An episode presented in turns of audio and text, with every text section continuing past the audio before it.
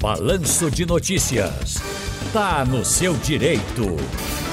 Tá no seu direito de hoje com o doutor Ney Araújo, advogado trabalhista e previdenciário. Boa tarde, doutor Ney.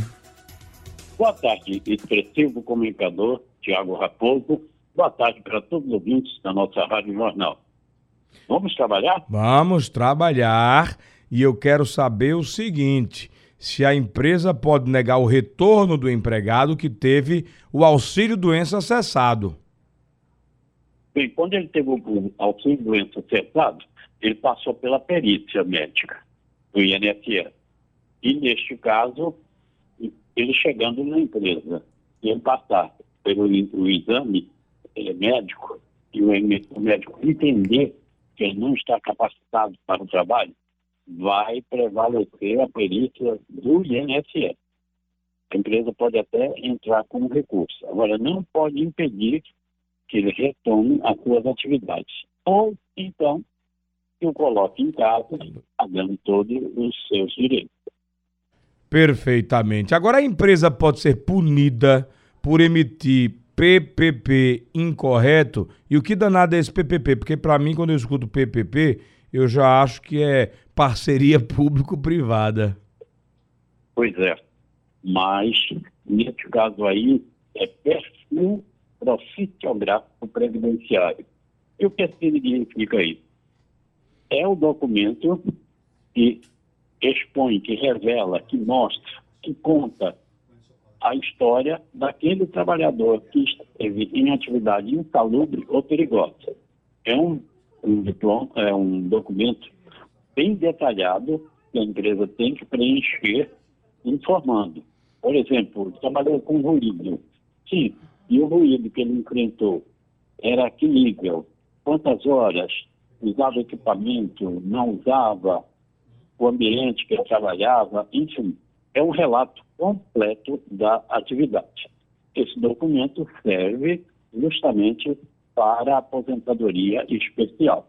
E, até a data da reforma, o, se não conseguir a aposentadoria especial aos 25 anos de, de contribuição em atividade especial, esse tempo ele pode ser convertido para comum. Sendo para a mulher, o acréscimo vai ser de 20%, para os homens 40%. Ou seja, 10 anos para a mulher vale 12, 10 anos para o homem vale 14 reais. Tá. Agora. É, Agora, deixa eu só fazer um acréscimozinho. não. Porque teve uma, uma sentença agora que merece aplauso.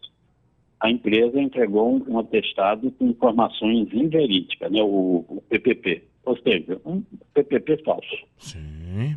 Aí é... O ex-empregado entrou com a reclamação, a empresa manteve a sua posição e foi determinada uma perícia. E a perícia técnica comprovou que realmente aquele trabalhador exercia suas atividades com calor excessivo, com ruído excessivo, acima do permitido por lei. E aí a empresa foi condenada a pagar 74 mil reais pelos danos causados aos empregados da empresa de refrigerantes. Mas bem empregado, né?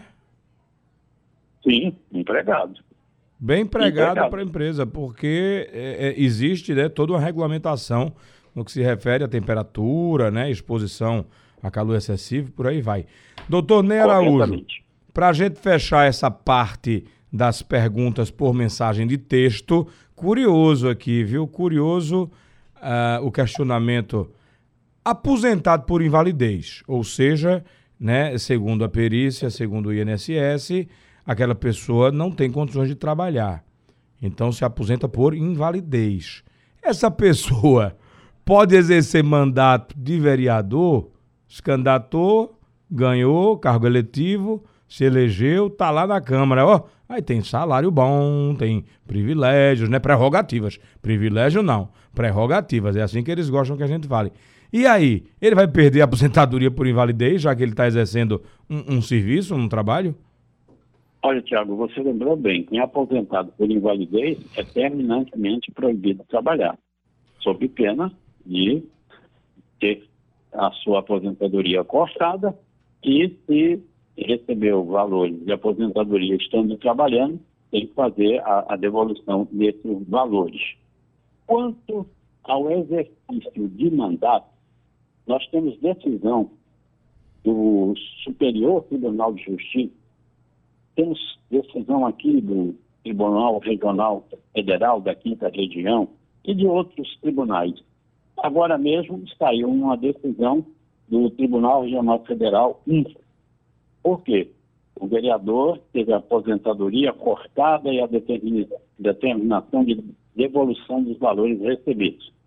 Ele recorreu à justiça e a sentença foi favorável, inclusive citando, olha, já tem precedentes do próprio Superior Tribunal de Justiça, que está acima dos tribunais regionais federais, é, determinando que pode haver, sim, a acumulação de aposentadoria por invalidez com o mandato de vereador, e que é um encargo público que ele vai exercer. É, eu, eu até entendo, porque, veja, por mais que a pessoa ali passe pela situação de invalidez permanente, o cargo público eletivo é representativo. Então ele pode estar na Câmara, na Assembleia, representando e buscando ali os interesses de quem sofre com a invalidez. O senhor entende dessa forma, doutor Ney? Entendo que seria, por exemplo, um segmento. Não é? Imagine que a pessoa inválida, ela sofre ali é, com aquela doença, né, com aquela deficiência que ela tenha, e pode ser um motivo, né, pode ser uma pauta de suas reivindicações, Isso. da sua luta pela categoria e pela sociedade em geral. É, até porque assim, ó, para ser vereador, pelo menos do Recife, vamos lá, não é o caso, tá? É, vereador do Recife, você vai ter motorista, então, quer dizer, a pessoa inválida, ela vai ter quem pegue, quem leve, quem traga, né? Cadeirante, vai estar tá lá no plenário, não vai fazer esforço. É, o máximo que ela vai precisar fazer é, é, é discurso, e se ela tiver qualquer problema para verbalizar, ela pode ter assessores que vão fazer isso por ela, né? É por escrito, inclusive. Quer dizer, é de fato uma pessoa com invalidez, ela pode exercer a função eletiva, defender uma classe, defender a sociedade e não perder a aposentadoria. Ela não perde a aposentadoria e ainda ganha o saláriozinho do vereador lá, que é bem razoável. Doutor Ney, vamos para a dúvida do ouvinte. Ricardo está com a gente. Boa tarde, doutor Boa Ney. tarde. Aqui é o professor Ricardo do Janga. Veja, eu tenho 22 anos como professor, tenho 7 anos como guarda municipal e tenho 3 anos como marinheiro, que eu fui militar. E tenho 58 anos. É, já posso me aposentar? Eita, rapaz, ele já tem um bocado de tempo de contribuição, mas pelo pouco que eu entendo, ele não tem idade ainda, né, doutor Ney?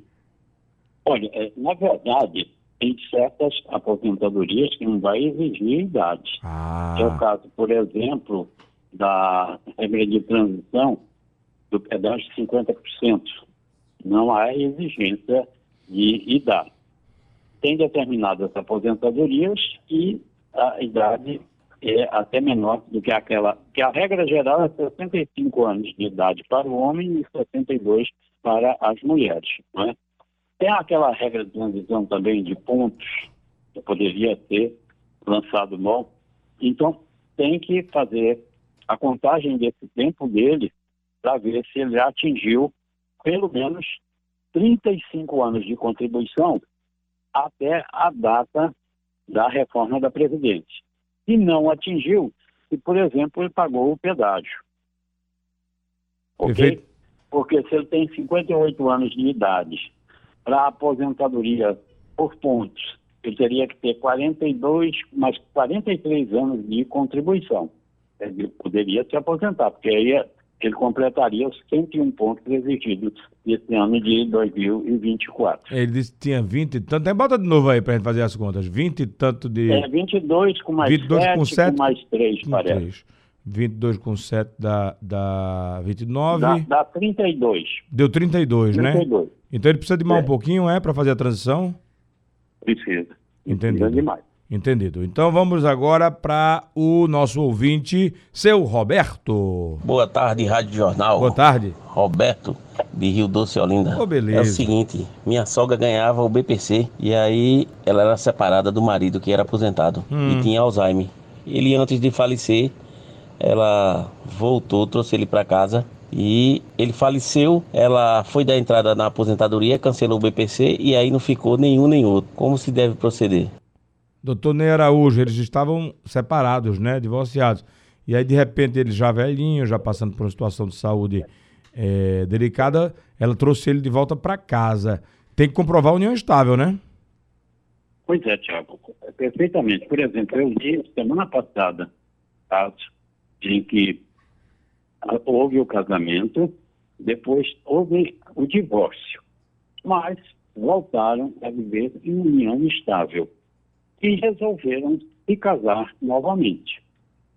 Deram entrada na pensão, foi concedida a pensão por morte por apenas quatro meses. Por quê?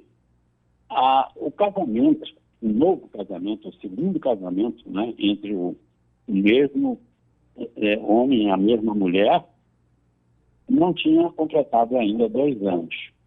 Então, eles tiveram que recorrer a um advogado previdenciarista para que o, advogado previdenciarista fizesse a requisição eh, somando todos os tempos que eles passaram juntos. Não só o do último casamento, como também o de união estável, para aí sim a viúva vai passar de uma, uma pensão por morte de apenas quatro meses para uma pensão, uma pensão vitalícia. Imagina a diferença. Às vezes é melhor nem casar de novo, então, né? Em caso de separação. Bota para dentro de casa. Não, não tem problema nenhum, porque você, é, para efeito de pensão por morte, você tendo a prova, casamento e união estável não faz diferença. Não O faz. grande problema é que as pessoas têm uma união estável, mas não pensam na produção da prova. Entendi. E Não. aí, às vezes, ficam sem o recebimento da pensão por morte. Tem então, ter- neste caso aí, específico, que foi consultado, tem que ver, não é? Separaram, se divorciaram. Quanto tempo depois eles voltaram a essa convivência? Essa convivência foi com o intuito né, de constituição de família? Então tem que ser estudado todos esses aspectos para quando você faz o pedido, Tiago, você tem que expor tudo isso ao juiz para facilitar a concessão do benefício. Rapaz, é mais difícil que arrumar um visto dos Estados Unidos, um green card, vote. Mas tá bom. Doutor Ney Araújo, um abraço e até a próxima. Um abraço para você, Tiago Raposa. Um abraço para todos os ouvintes da nossa Rádio Jornal. A feliz semana e até a próxima, se Deus quiser. Amém. Ele vai querer, assim seja.